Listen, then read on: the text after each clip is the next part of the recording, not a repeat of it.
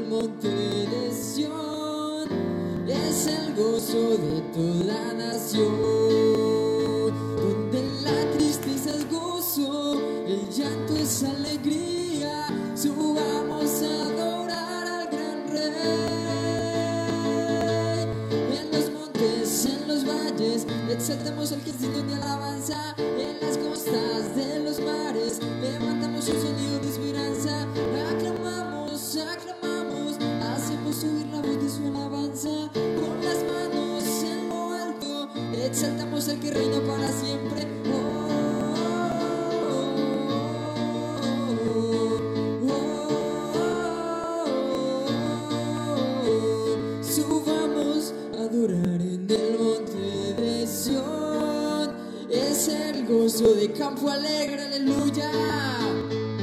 Donde la tristeza es gozo, el llanto es alegría.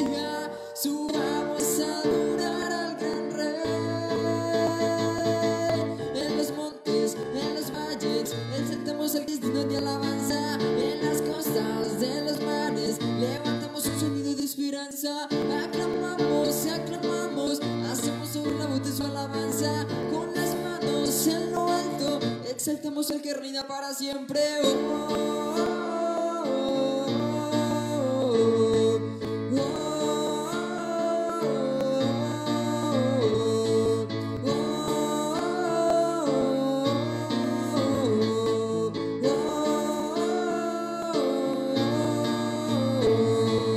Oh, gloria al Rey de Reyes y Señor de Señores, Iglesia. Amén. Tú, Jesús, el Dios de Israel. Señor, gracias, Padre amado. Muchísimas gracias. Con esta misma disposición, Iglesia, vamos a decirle, Jesús, creemos en ti, Señor. Creemos en tus promesas, Señor. Creemos en todo lo que harás, Jesús. Todo lo que tienes para Campo Alegre, Señor. Todo se va a cumplir al pie de la letra, Señor. En el nombre poderoso de Cristo Jesús, el Cristo glorificado, el Rey de la Gloria. Gracias, Jesús. Creemos en ti.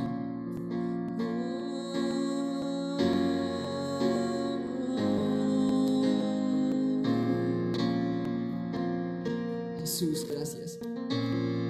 Gracias Jesús por este día tan maravilloso, día tan glorioso, Señor.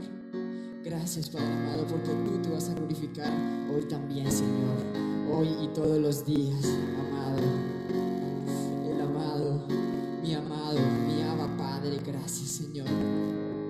Jesús, queremos exaltarte en esta mañana, porque es una mañana gloriosa, Señor. Es una mañana poderosa, es una mañana maravillosa, Señor. Es una mañana bellísima, mi amado. Jesús, Jesús, Jesús, Jesús.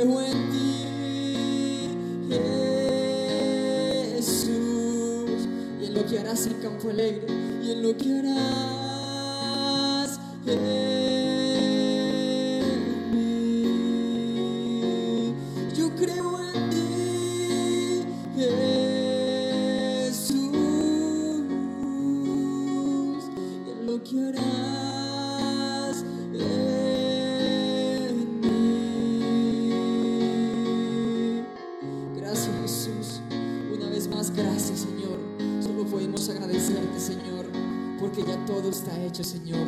Desde antes de la fundación del mundo, ya todo está establecido, Señor. Muchísimas gracias, Jesús. Y por eso te damos gloria, y te damos honra, y te damos alabanza, y te damos todo el reconocimiento, Jesús, porque tuyo es el poder, tuyo es la gloria, Señor. Aleluya, aleluya.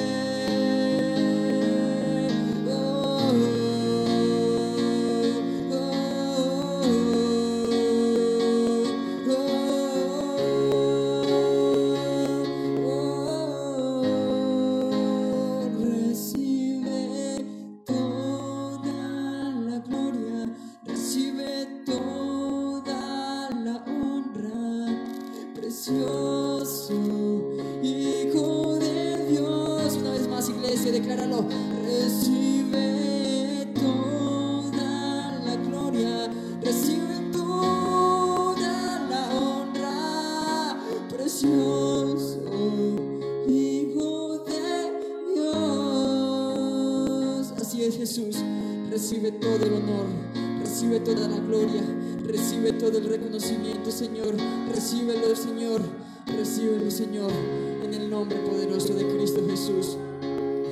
sobre todo nombre, Jesús.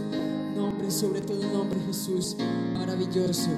Maravilloso Jesús, maravilloso Jesús, maravilloso, maravilloso Jesús, glorioso Señor. Espíritu Santo, gracias.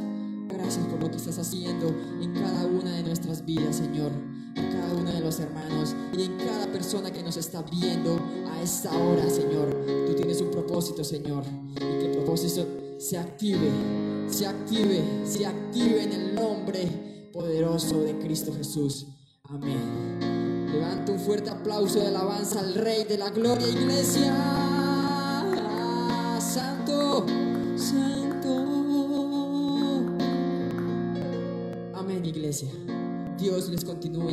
Bendiciendo enormemente.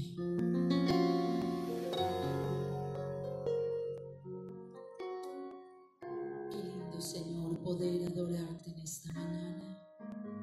Qué lindo, Señor, poder venir ante tu presencia y decirte que solo tú eres Dios, que tú nos escogiste en este tiempo para que te adoráramos, para que te exaltáramos, para que reconociéramos tu grandeza. Qué lindo, Señor. En esta hora podemos levantar nuestras manos a ti y decirte gracias por tu misericordia, gracias por tu amor, gracias por tu poder. Gracias, Señor, por habernos escogido. Muchísimas gracias. Gracias te damos en esta hora. Mis amados hermanos, qué rico en esta mañana volver a encontrarnos por las redes sociales y poder decir en esta hora que cuán grande es nuestro Dios. Muchísimas gracias le damos al Señor en esta hora, porque no hay otro motivo más que agradecer al que nos ha salvado, que agradecer al que tanto nos ha amado. La Biblia dice que con amor eterno Él nos amó. Y también dice que Él nos amó primero a nosotros, antes que nosotros a Él. Nuestra respuesta de amor no es más que una manifestación de la grandeza de Dios en nuestras vidas, porque Él nos amó, porque Él nos ha bendecido. Es que esta mañana nosotros podemos levantar nuestras manos y adorarlo y bendecirlo y exaltarlo y no cansarnos de entrar en su presencia. A mí me gusta una frase que eh, Elías decía, ¿no? Elías siempre decía, vive Jehová en cuya presencia estoy. Él no decía, vive Jehová en cuya presencia voy a estar, algún día estaré, a lo mejor voy a estar. No, él todo el tiempo hablaba en presente. Vive Jehová en cuya presencia estoy. Y a mí me gusta esto. Amén. Porque así deberíamos hablar los hijos de Dios que hoy estoy en la presencia del Señor, que esta noche estoy en la presencia del Señor, que mañana sigo en la presencia del Señor, que cada día estoy en la presencia del Señor. El tema de esta mañana se llama Yo hago la diferencia. Yo hago la diferencia. ¿Tú haces la diferencia? Yo espero que tú también puedas decir y levanta tu mano allí. Si estás en las redes sociales, escribe allí, yo hago la diferencia. Escribe, escríbelo, yo hago la diferencia. Y si puedes levantar tu mano, levantar una manito y decir, yo hago la diferencia.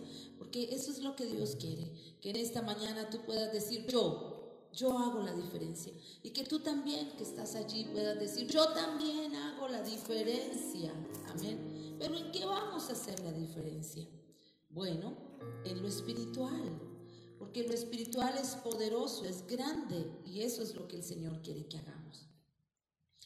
Durante el, cuando uno mira la historia, a mí me gustó mucho la historia. Cuando uno mira a lo largo de la historia, a lo largo y a lo ancho de la historia, muchos hombres y mujeres marcaron la diferencia con los hechos, con lo que ellos hicieron, con su vida. Y es interesante que quedaron registrados en la historia. Mira cuántas personas en el mundo, millones y millones, han vivido en el mundo. Pero hay muchos que viven en el montón y no marcaron la diferencia. Y hoy todavía son leyenda. Por ejemplo, cuando yo miro la, la vida de William Wallace, me gusta la vida de este hombre. William Wallace fue el libertador de Escocia y él marcó la diferencia, aunque murió en esta lucha por la libertad de Escocia. Cuando yo miro eh, muchas mujeres y hombres que han marcado la diferencia, me, gustó mucho la vida de una mujer, la, Madre Teresa de Calcuta. Esta mujer que trabajó en la India con personas enfermas que nadie quería eh, atender por miedo a contagiarse. Y el amor de esta mujer tan grande estuvo trabajando con aquellas personas que tanto lo necesitaban. ¿Cuánto amarían estos hombres y estas mujeres a esta mujer por su don de servicio, de amor, de entrega, de pasión? Y bendijo mucho este país de la India. Fue conocido por esta mujer maravillosa. Muchas personalidades la visitaban querían tomarse en una foto con ella. Y ella era una mujer que simplemente servía. Pero su don de servicio hizo que quedara registrada en la historia. Podríamos hablar así de un sinnúmero de personas. Nuestro libertador Simón Bolívar, un hombre común y corriente, con un sentir diferente de hacer algo por la libertad de quienes estaban esclavizados. Y mire cómo este hombre trabaja por la libertad de nuestra nación y dio libertad a cinco naciones, ¿verdad? Entonces quedó registrado en la historia. No eran hombres ni mujeres perfectos. Eran hombres y mujeres con defectos, como usted, como yo, con, con circunstancias difíciles. Pero saben, ellos quisieron hacer algo por la humanidad, por el prójimo, y en ese servicio marcaron la diferencia. Hoy quiero decir que si nosotros vamos a la Biblia, nuestro manual de vida, nuestra palabra viva, pues en la Biblia sí que hay un sinnúmero de hombres y mujeres que marcaron la diferencia. Eh, cuando uno mira el pabellón de los héroes en Hebreos capítulo 11, Ahí hay una larga lista desde Adán y bueno, hasta el Nuevo Testamento de hombres y mujeres que marcaron la historia. Hombres y mujeres que de otra manera no lo hubieran marcado, que con sus actos normales hubieran pasado desapercibidos, pero cuando se acercaron a Dios, cuando creyeron en Dios, aunque sus vidas no tenían valor, a partir del momento en que aceptaron a Cristo, ¿saben? marcaron la diferencia. Y eso me gusta, porque yo quiero decirte hoy que en este tiempo tan especial que Dios nos está dando, hay que marcar la diferencia. Usted no puede hablar igual que la gente del mundo. Cuando yo escucho hablar a la gente del mundo acerca de la situación que estamos viviendo, tanto económica como también la situación eh, de salud, yo no hablo igual que la gente del mundo. Yo siempre muestro la grandeza de Dios y siempre digo, sí, puede ser que esté pasando esto, pero saben, Dios tiene un plan, Dios tiene un propósito, pero Dios está por encima, porque yo lo puedo ver y lo puedo percibir. Y yo quiero que esta enseñanza hoy quede en su corazón que por encima de cualquier circunstancia, que por encima de cualquier problema, que por encima de lo que estén hablando los medios de comunicación, hay una voz tangible, fuerte, que está hablando. Y es la voz de nuestro Dios. En este tiempo usted y yo, con nuestra forma de hablar, con nuestra forma de orar, con nuestra forma de compartir la palabra, debemos marcar la diferencia. Esa es la palabra de esta mañana. Yo hago la diferencia. Tú haces la diferencia. Tú que ya estás levantado y estás allí conectado, tú estás haciendo la diferencia. Podías estar durmiendo en esta rica mañana que el Señor nos ha dado, pero tú has dicho, yo voy a marcar la diferencia. Nosotros que estamos aquí, estamos marcando la diferencia porque nos ha tocado levantarnos más tempranito para estar en este lugar. Amén. Pero es maravilloso. Quiero mm, mostrar por la palabra dos hombres que marcaron la diferencia. Y a través de estos dos hombres quiero ponerte a ti y ponerme yo también en este lugar y pensar cómo yo podría marcar la diferencia, cómo tú podrías marcar la diferencia en este tiempo. Amén. Vamos a ir al libro de Nehemías, capítulo 3, versículo del capítulo 1, versículo del 3 al 9. Y vamos a leer en la nueva versión internacional, pero si tú tienes otra versión, no interesa, porque la palabra de Dios es la misma. Amén. Solo cambian las traducciones. Nehemías, capítulo 1, versículo 3 al 9. Ellos me respondieron, los que se libraron del destierro y se quedaron en la provincia están enfrentando una gran calamidad y humillación. La muralla de Jerusalén sigue derribada, con sus puertas consumidas por el fuego. Al escuchar esto, me senté a llorar, hice duelo por algunos días, ayuné y oré al Dios del cielo. Le dije, Señor, Dios del cielo, grande y temible, que cumples el pacto y eres fiel con los que te aman y obedecen tus mandamientos. Te suplico que me prestes atención, que fijes tus ojos en mí, en este siervo tuyo que día y noche ora en favor de tu pueblo Israel. Confieso que los israelitas, entre los cuales estamos incluidos mi familia y yo, hemos pecado contra ti. Te hemos ofendido y nos hemos corrompido mucho, hemos desobedecido los mandamientos preceptos y decretos que tú mismo diste a tu siervo Moisés. Recuerda, te suplico lo que le dijiste a tu siervo Moisés. Si ustedes pecan, yo los dispersaré entre las naciones. Pero si se vuelven a mí y obedecen y ponen en práctica mis mandamientos, aunque hayan sido llevados al lugar más apartado del mundo, los recogeré y los haré volver al lugar donde he decidido habitar. Yo no sé si usted estaba prestando atención a la lectura, pero yo creo que tenga en cuenta cinco palabras que hay en esto. Lo primero que él menciona en esto es el pacto. Lo segundo que él menciona es fidelidad. Lo tercero que él menciona es obediencia, o sea, el pacto que Dios había hecho con su pueblo, fidelidad que Dios se había comprometido a ser fiel, desobediencia que el pueblo fue desobediente, ¿verdad? Eh, luego él menciona pecado. A través de la desobediencia vino el pecado, la desolación, la destrucción. Y luego él menciona algo muy importante y es que ellos tenían la palabra. Amén. Entonces, estas cinco cosas que luego las vamos a ver otra vez en el libro de Daniel, usted las va a encontrar repetitivamente en la Biblia. ¿Por qué? porque el Señor les había dado la palabra. Ahora, este pueblo en el, libro de Nehemías está en cautividad. Se había ido cautivo. ¿Por qué? Porque ellos rompieron el pacto. Amén. Ellos rompieron el pacto. Ellos rompieron el pacto. Recuerde que él está ya hablando aquí de un Dios hizo un acuerdo con el pueblo. Dios les dijo, tú vas a ser mi especial tesoro sobre la tierra si me obedeces. Amén. El Señor hizo un pacto con el pueblo. Le dijo, yo voy a ser su Dios, ustedes serán mi pueblo.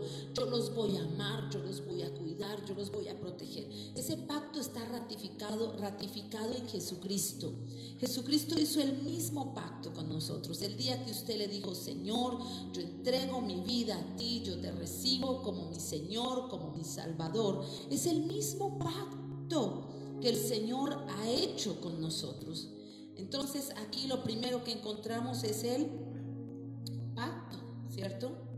¿Sí? Amén. El pacto que Dios ha hecho con nosotros. Dios nos ha dicho, sí, usted recibe a Jesucristo, pero debe ser obediente. Amén. Amén. Ok. Entonces el Señor aquí está diciéndoles, hay un pacto. Y ellos sabían, todo el pueblo de Israel sabía que había un pacto.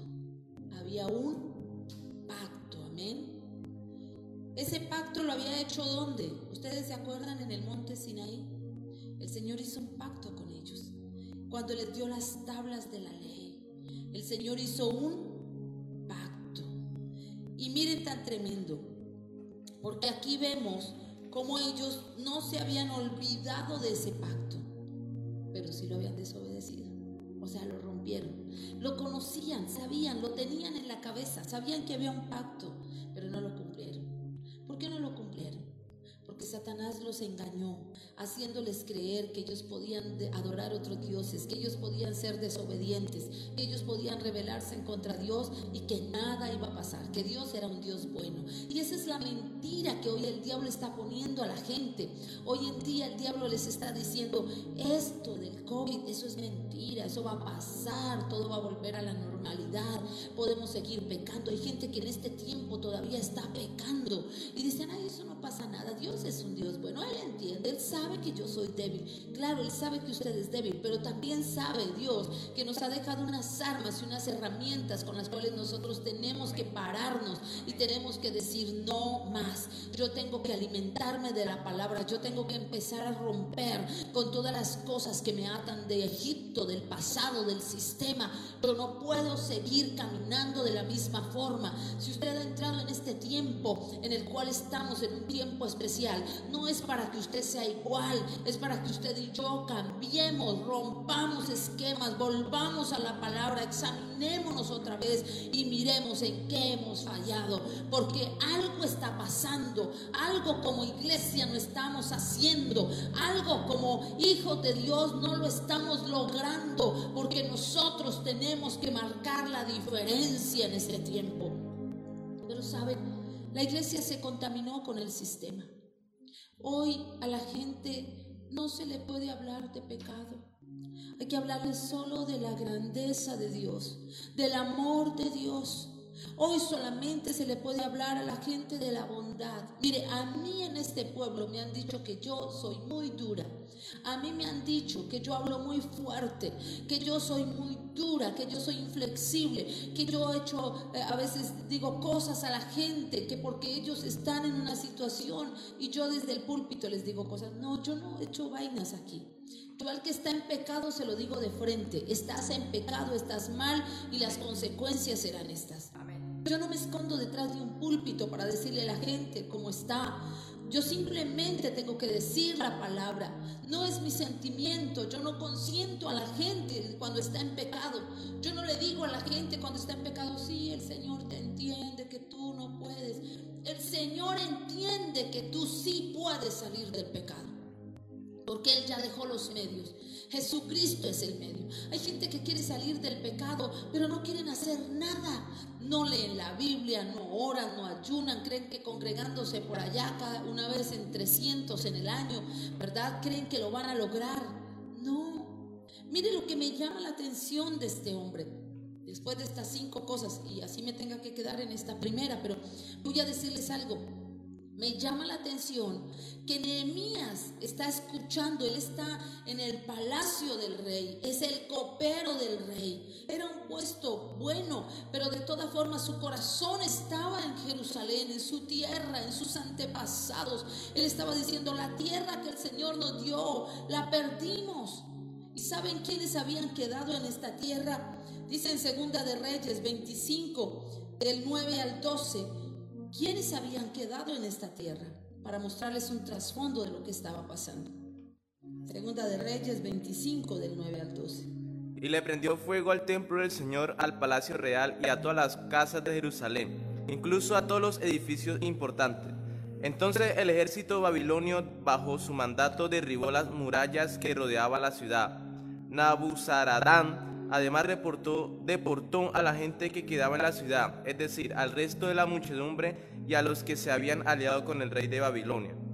Sin embargo, dejó a algunos de los más pobres que se encargaban de los viñedos y de los campos. Mire, cuando entra el ejército babilónico, ellos entran desbaratando todo. Así que empiezan a destruir la ciudad. Dice que destruyeron el templo, rompieron las murallas, eh, prendieron fuego a las puertas. Esta ciudad quedó hecho un desierto, esta ciudad quedó desolada. Ya no tenía protección porque la protección para una ciudad son los muros. Pero usted y yo, nuestra protección es Jesucristo. La Biblia dice, el que habita al abrigo del Altísimo morará bajo la sombra del Omnipotente. Diré yo a Jehová, esperanza mía y castillo mío, mi Dios en quien confiaré. Él te librará del lazo del cazador, de la peste Sobre tus plumas te cubrirá y debajo de tus alas estarás seguro. ¡Wow! ¡Qué poderoso! Ellos confiaban en una muralla que habían hecho de piedra, pero nosotros, nuestra muralla es espiritual, es más poderosa. Es Cristo Jesús quien es nuestra muralla. Amén. Y saben algo poderoso. Ellos estaban confiando en su muralla, pero llega este ejército babilónico, destruye la muralla, destruye las puertas nosotros también tenemos puertas, porque nosotros somos las puertas por donde entra. Dice el Salmo 24, ¿quién es este rey de gloria? Jehová de los ejércitos, Él es el rey de la gloria. Él ha abrido puertas eh, eh, dice el Salmo 24, eh, abramos o puertas vuestras cabezas y, y que entre el rey de la gloria. Permítame lo leo bien porque lo estoy parafraseando. Pero mire tan tremendo lo que el Señor está diciendo en el Salmo 24.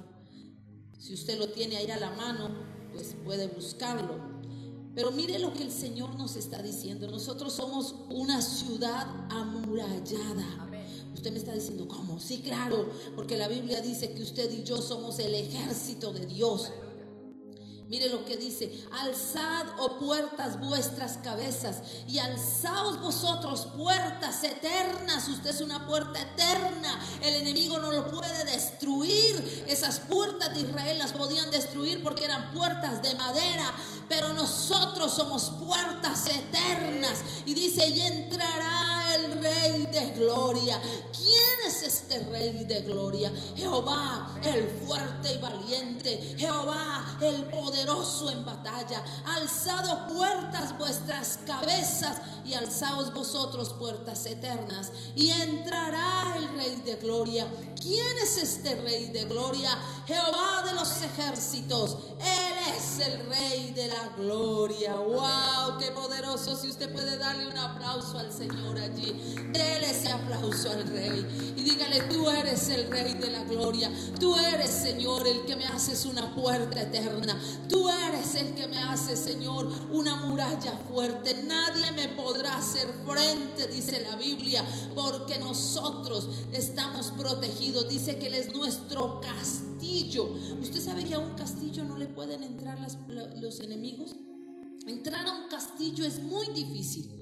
¿Por qué? Porque tiene vigilancia por todos los lados porque tiene puertas grandes, porque es imposible entrar a un castillo, porque sus muros son altísimos. ¿Ve? Nadie puede entrar a un castillo, es una fortaleza.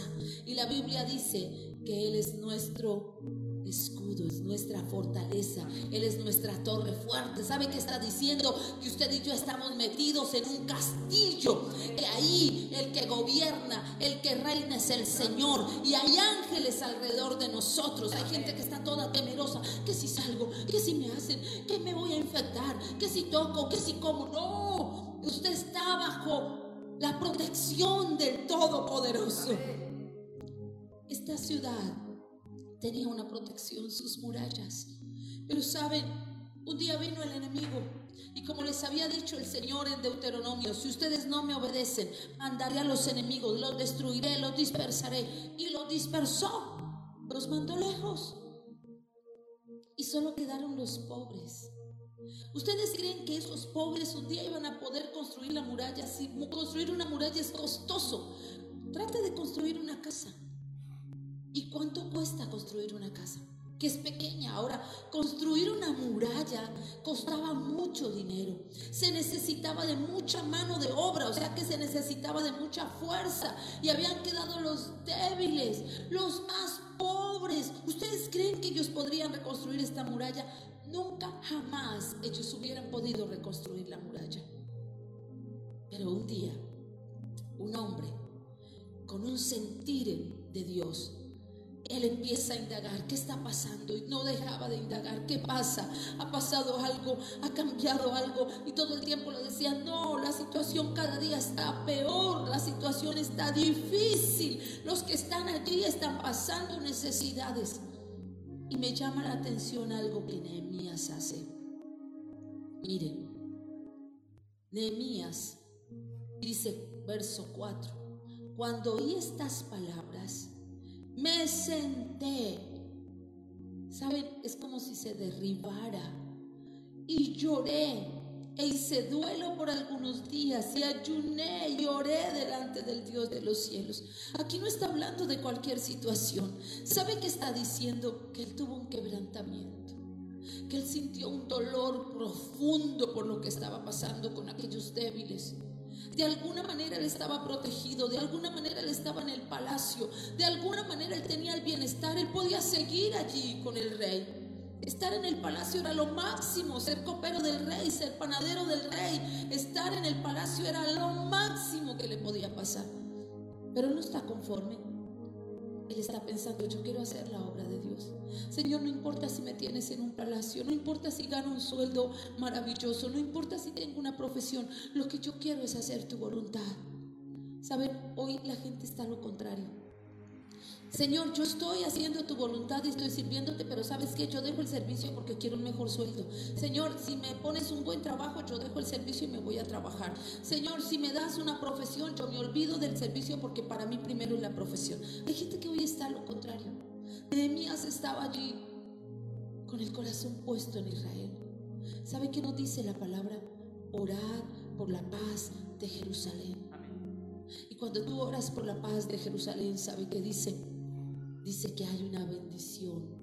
Porque la Biblia dijo Abraham, bendeciré a los que te bendijeren y maldeciré a los que te maldijeren. Hay una bendición para los que oran por Israel. Cuando yo me acuerdo, yo digo, Señor, ¿verdad que hay una bendición? Así como hay una bendición escondida en honra a tu padre y a tu madre, también hay una bendición para quienes oran por Israel. Así que si tú hoy tienes la oportunidad de levantar una oración, ora por Israel, ora por la paz de Jerusalén. Y este hombre sabía que había una bendición por el pueblo del pacto. Y él estaba orando, y estaba orando. Pero luego, cuando Él ora, ayuna, se quebranta, viene una convicción a su corazón. Y aquí Él empieza a hacer una oración muy profunda. Dice, te ruego, oh Dios de los cielos, fuerte, grande y temible, que guarda el pacto y la misericordia a los que le aman y guardan sus mandamientos y aquí él empieza a reconocer la grandeza de Dios. Pero también aquí él empieza a reconocer dice, Señor, tú eres un Dios de pacto. Estamos, nosotros estábamos en un pacto, pero rompimos el pacto. Nos separamos, Señor. Nosotros fuimos infieles. Dios permanece fiel. Tú dices, tú eres fiel, Señor. Pero nosotros fuimos infieles. Rompimos el pacto. Esto es igual que el matrimonio. Cuando una pareja se casa, dice, estaremos juntos en la buena, en la mala, En, la juventud, en la vejez. Están juntos. Pero cuando uno de los dos se separa y va en busca de algo fuera de esa persona, rompe el pacto. Se rompe el acuerdo de fidelidad. Y solo bajo un verdadero arrepentimiento y una restauración podría volver a unirse en el pacto. De lo contrario, no. Y él aquí reconoce que hay un pacto. Pero también reconoce que solo el pacto funciona cuando hay obediencia. Que cuando hay desobediencia no funciona el pacto. Y ellos fueron desobedientes. Y él menciona aquí la causa por la cual nos ha pasado esto, nuestra ciudad fue desolada, por la cual están en padecimiento allí, por la cual estamos esparcidos, es por nuestro pecado. Y él dice, no obedecimos a la voz de tus profetas, no escuchamos tu palabra, tú nos habías dicho, y él cita la ley acá. Me llama la atención que él menciona y dice, acuérdate, oh Acuérdate ahora de la palabra que diste a Moisés, tu siervo, diciendo, si vosotros pecáis, yo os dispersaré por los pueblos. Eso lo vimos todo este tiempo en el libro de Deuteronomio. El Señor una y otra vez decía, si ustedes pecan, yo los voy a dispersar. En Deuteronomio 29 decía, los esparciré, los echaré por el mundo, ¿verdad? Todo el tiempo le estaba diciendo allí. Pero él recuerda y cita una palabra también. Dice, pero, acuérdense que la palabra pero significa cambio.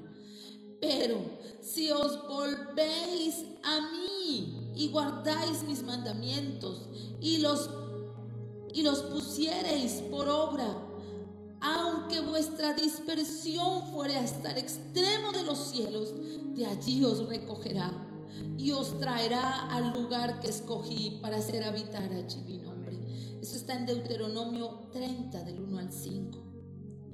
Él está citando la palabra y él está diciendo, Señor, nosotros fuimos desobedientes, nosotros nos equivocamos. Si nosotros pecamos, tú nos habías dicho que nosotros íbamos a padecer. Pero sabe, también le está diciendo, Señor, pero también tú dijiste en tu palabra, ¿cómo se sabía la ley? Recuerden que en el tiempo de antes no era como ahora. Ahora nosotros tenemos la Biblia, la tenemos en el celular, en el computador, ¿verdad? La tenemos en audio, la tenemos de todas las formas, la tenemos escrita, está en todos lados. Usted la escucha por las redes sociales, es maravilloso. Antes no. Antes era oral. Los padres se reunían con sus hijos y les recitaban la palabra porque ellos la tenían aprendida. Entonces todo lo que tenían aprendido ellos lo recitaban. La ley se vino a escribir mucho tiempo después. Entonces ellos todo el tiempo la tenían acá. Y ellos dicen, Señor, tú nos dijiste esto, pero también nos dijiste esto. Que si nos arrepentimos, que si nos volvemos a ti de todo corazón, tú nos vas a recoger y nos vas a volver a llevar. Y aquí Nehemías hace la gran diferencia cuando él hace una intercesión por el pueblo y pide que el Señor haga algo. Verso 11 dice, te ruego Jehová, esté atento tu oído a la oración de tu siervo y a la oración de tus siervos, quienes desean reverenciar tu nombre. Concede ahora buen éxito a tu siervo y dale gracia delante de aquel varón, porque yo servía de copero al rey. Qué tremendo.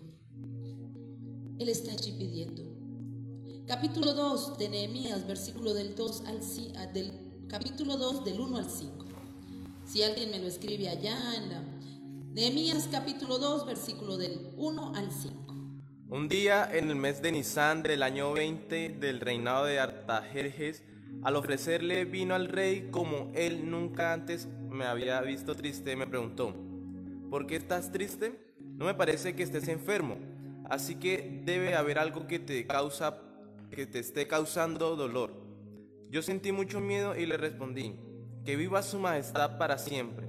¿Cómo no he de estar triste si la ciudad donde están los sepulcros de mis padres se halla en ruinas con sus puertas consumidas por el fuego?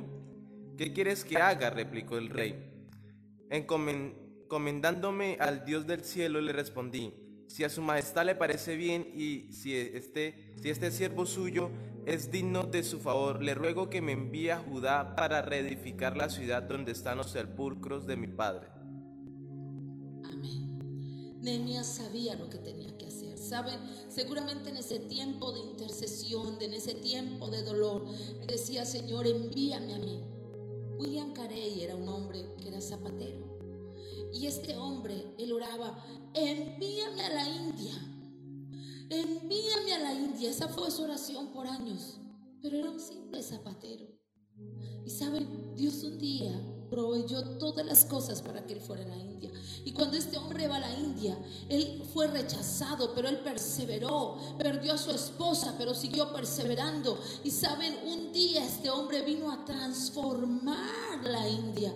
Hubo un mover allá de misiones poderoso. Creó escuelas, creó colegios, creó universidades, cambiaron leyes por este hombre. Qué hermoso.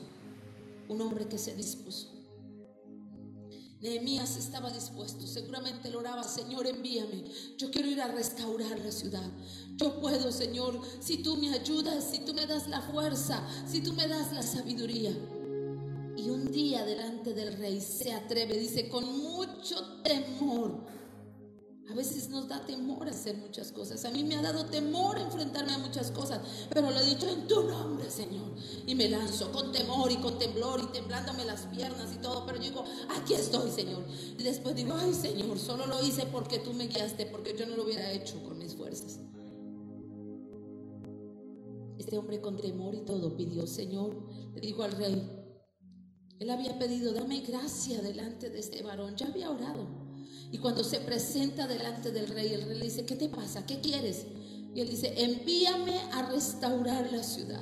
Ahora, cuando él está haciendo esta petición, yo creo que él no sabe lo que está pidiendo tan grande, porque él no sabe lo que se va a enfrentar, porque él no sabe lo que le va a costar, porque él no sabe la cantidad de gente que necesita, los materiales que necesita.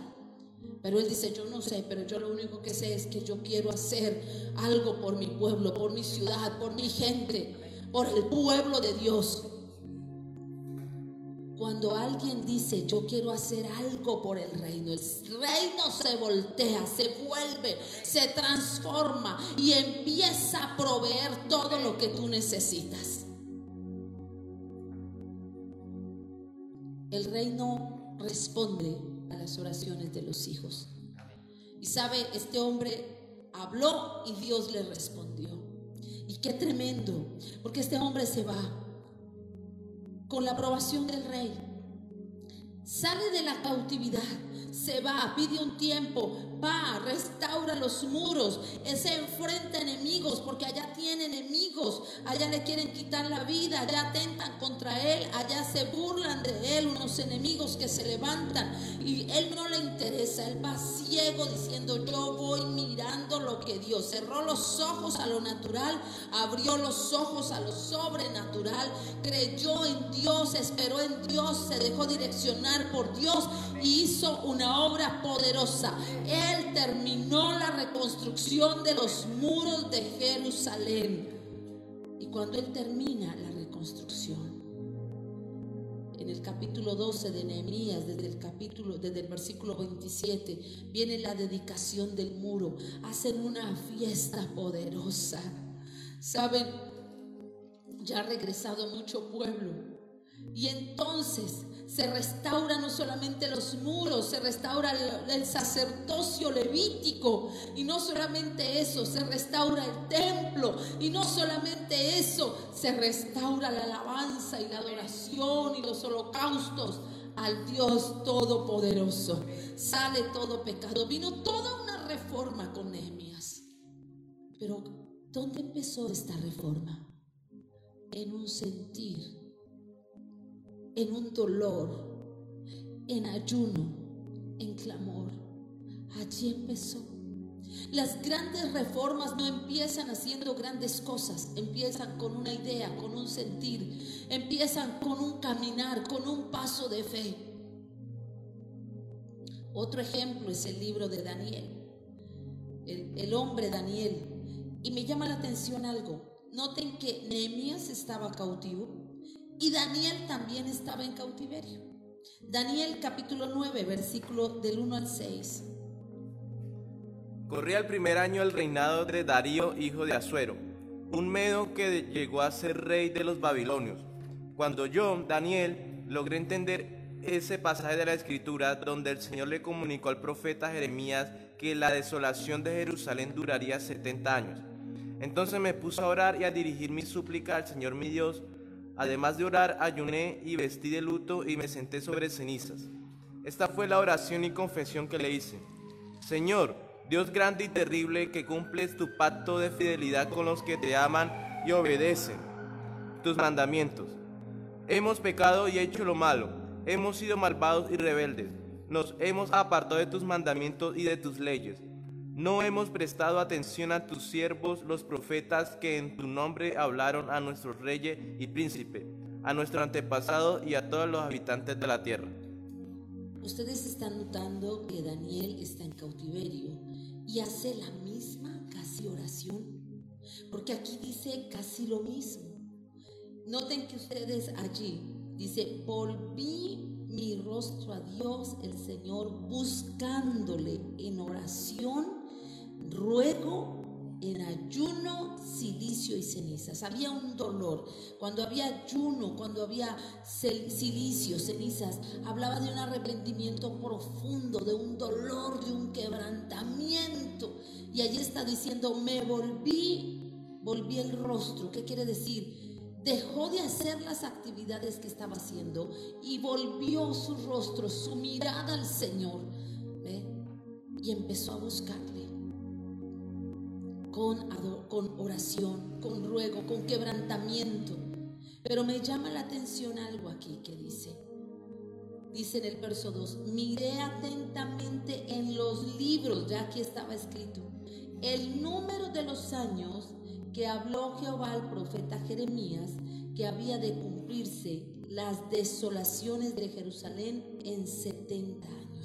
Recuerden que cuando el profeta Jeremías estaba antes de que el pueblo fuera cautiverio, él habló al rey. Él tenía un escriba que se llamaba Barú y Barú escribía, el escribano. Y él toda profecía que el Señor le daba lo escribía en rollos y se lo llevaban al rey. Y muchas veces el rey quemó los rollos y ellos volvían y escribían y quedaron guardados los rollos. ¿Y qué estaban escribiendo? Un documento legal que les estaba diciendo que si ellos no cumplían la palabra irían a cautiverio.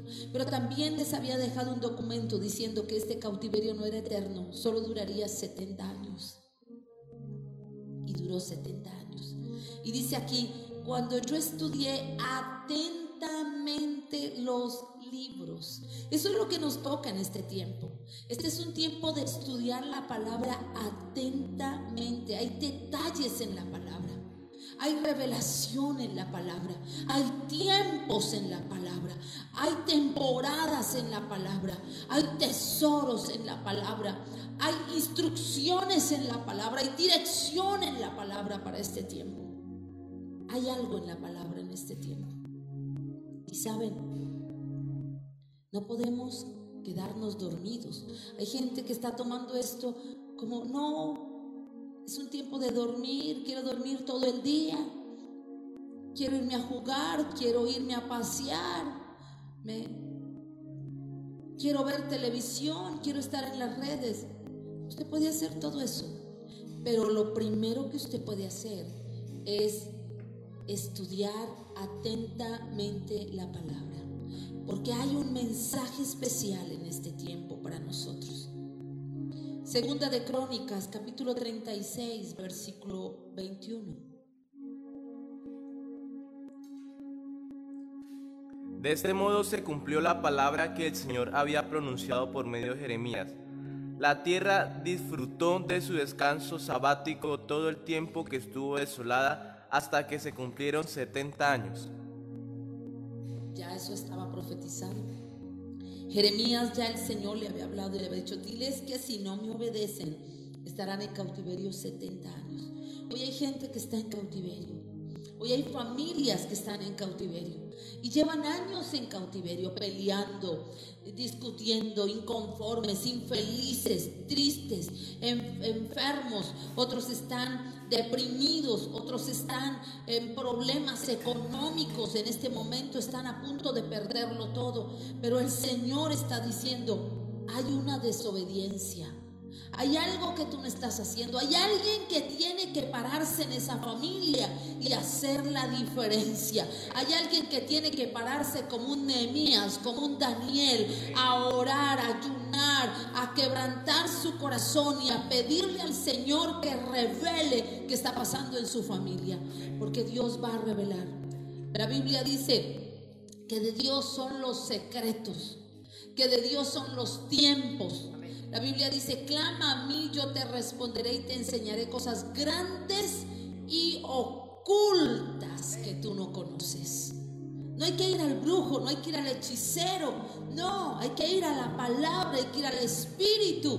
Él tiene las cosas secretas guardadas para hombres y mujeres que van a pararse en la raya, que van a ir en ayuno, en oración, en búsqueda, en arrepentimiento, en quebrantamiento a buscar al Señor. Nehemías 25, 11.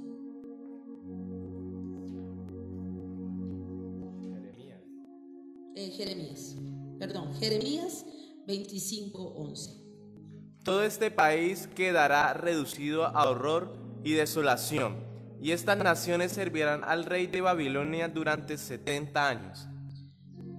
Un pueblo que había estado en esplendor, que lo visitaban cuando fue Salomón, ahora era motivo de burla, de horror, estaba en desolación.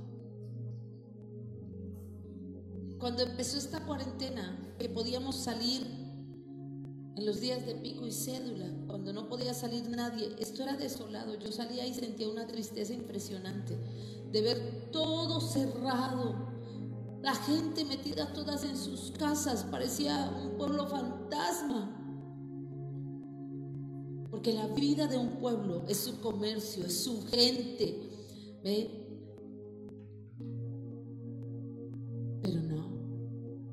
Así estaba el pueblo desolado, triste. Santiago capítulo 4, versículo 8. Ya entrando en la recta final. Acérquense a Dios y Él se acercará a ustedes. Pecadores, límpiense las manos. Ustedes los inconstantes purifiquen su corazón. Mire tan lindo. Hay alguien que está viviendo una situación ahora difícil hay alguien que me está escuchando ahí que dice, pastora, la situación económica de mi familia siempre ha sido difícil. Pastora, en mi casa nadie es feliz, nuestros hogares son infelices, en nuestra casa hay muchos problemas, mi hermano tiene problemas en esta área, mi otro hermano también, mi otra hermana. Hay algo que no nos produce la felicidad. En mi casa nadie conoce del Señor, solo yo, y me atacan y me presionan y se burlan. Usted tiene que pararse en ayuno, en oración, en ruego y pedirle los diseños al Espíritu Santo para que su familia pueda conocer del Señor.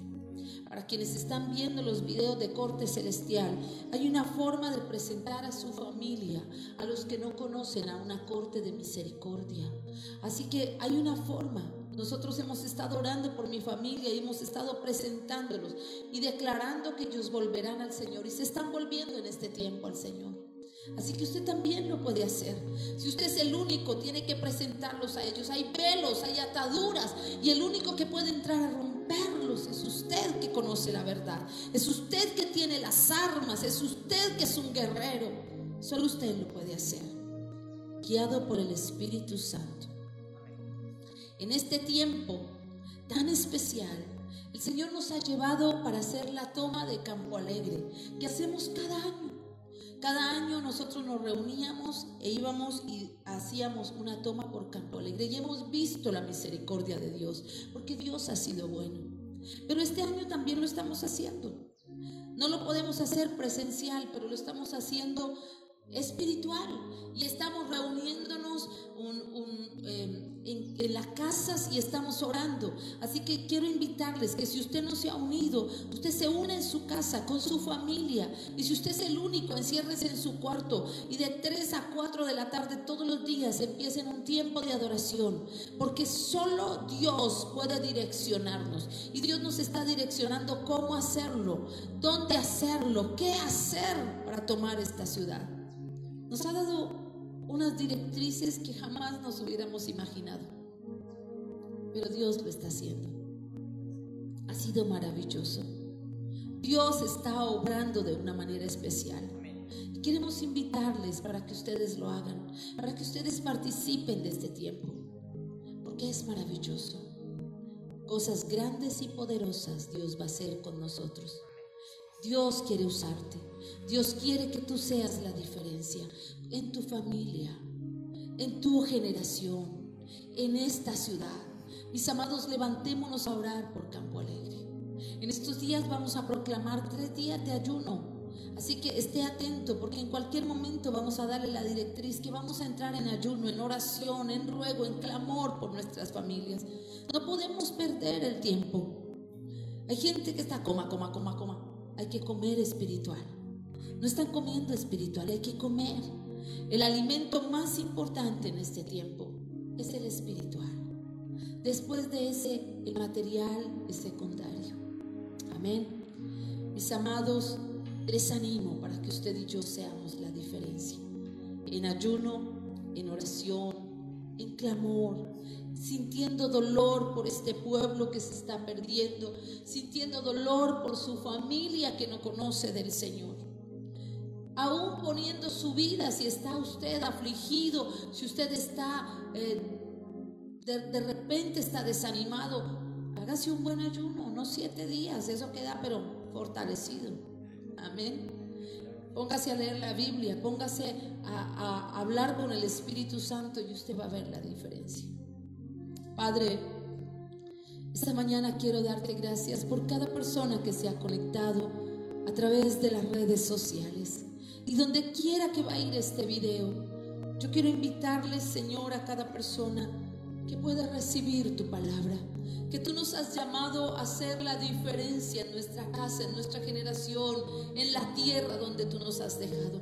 Estos hombres en cautividad y marcaron la diferencia, porque Daniel recibió la revelación más poderosa de todos los acontecimientos futuros que hoy estamos viviendo.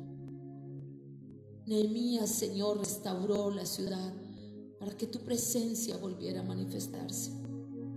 Y hoy nosotros estamos llamados a ser los restauradores, los atalayas de nuestra familia, de nuestras generaciones. Nosotros somos los que vamos a gritar a nuestra familia que solo hay una protección, no es una vacuna, no es un medicamento, es Jehová de los ejércitos el que guarda y cuida nuestras vidas, nos protege, el que protege este pueblo de todo mal. Él guardará nuestras almas. Gracias Señor. Te bendecimos en esta hora, te exaltamos y te glorificamos. Damos toda gloria a ti. Amén y amén. Mis amados, que el Señor les bendiga, que el Señor les guarde. Un abrazo.